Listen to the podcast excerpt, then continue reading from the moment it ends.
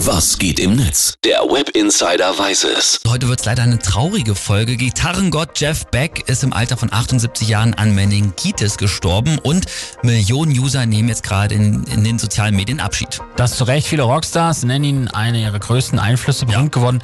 Ist er mit den Yardbirds zusammen mit Eric Clapton und später wollte eigentlich wirklich jeder mit ihm spielen. Ja, seine Spieltechnik war auch wirklich einmalig. Sein Anschlag, das Picking mit dem Daumen so und der Tremolo-Einsatz, da läuft jetzt, glaube ich, besonders den Gitarristen warm am Bein runter. Und ich denke auch jeder, der sich jetzt nicht so mit Gitarren auskennt, kann trotzdem sofort sagen, das war damals wirklich ganz groß. Ja, ich finde es krass. Also wenn man jetzt halt guckt, wer sich da alles bei Twitter und Facebook geäußert hat, dann sind wirklich auch die ersten, lass es 30, 40 Tweets sein, da ist das Who des Who des Rock'n'Roll dabei. Also hier nur mal ein paar Namen, Mick Jagger, Ronnie Wood, äh, Ozzy Osbourne, John Bon Jovi, die Gunners, Paul Stanley, Gene Simmons, David Gilmour, Jimmy Page und so weiter wow. und so weiter.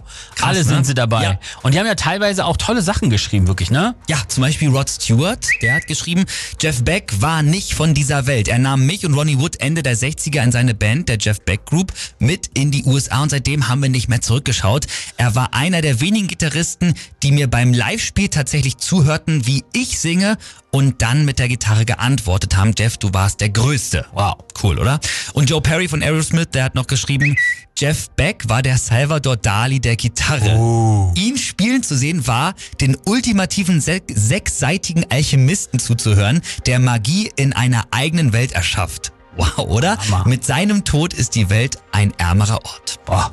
Ja, und da merkt man, das hat nicht irgendein PR-Team geschrieben, ne, nee. sondern für das Statement haben sich die Mucker wirklich selber rangesetzt. Ja, und ein Video von Alice Cooper wird zurzeit auch besonders oft geteilt. Alice hat es auch selber nochmal gepostet. That's why when people say who's the best guitar player, I go Jeff Beck. He is probably technically the best player. Eric Clapton's a great blues player. Jimmy Page is a great rock player. Jeff Beck is a great guitar player.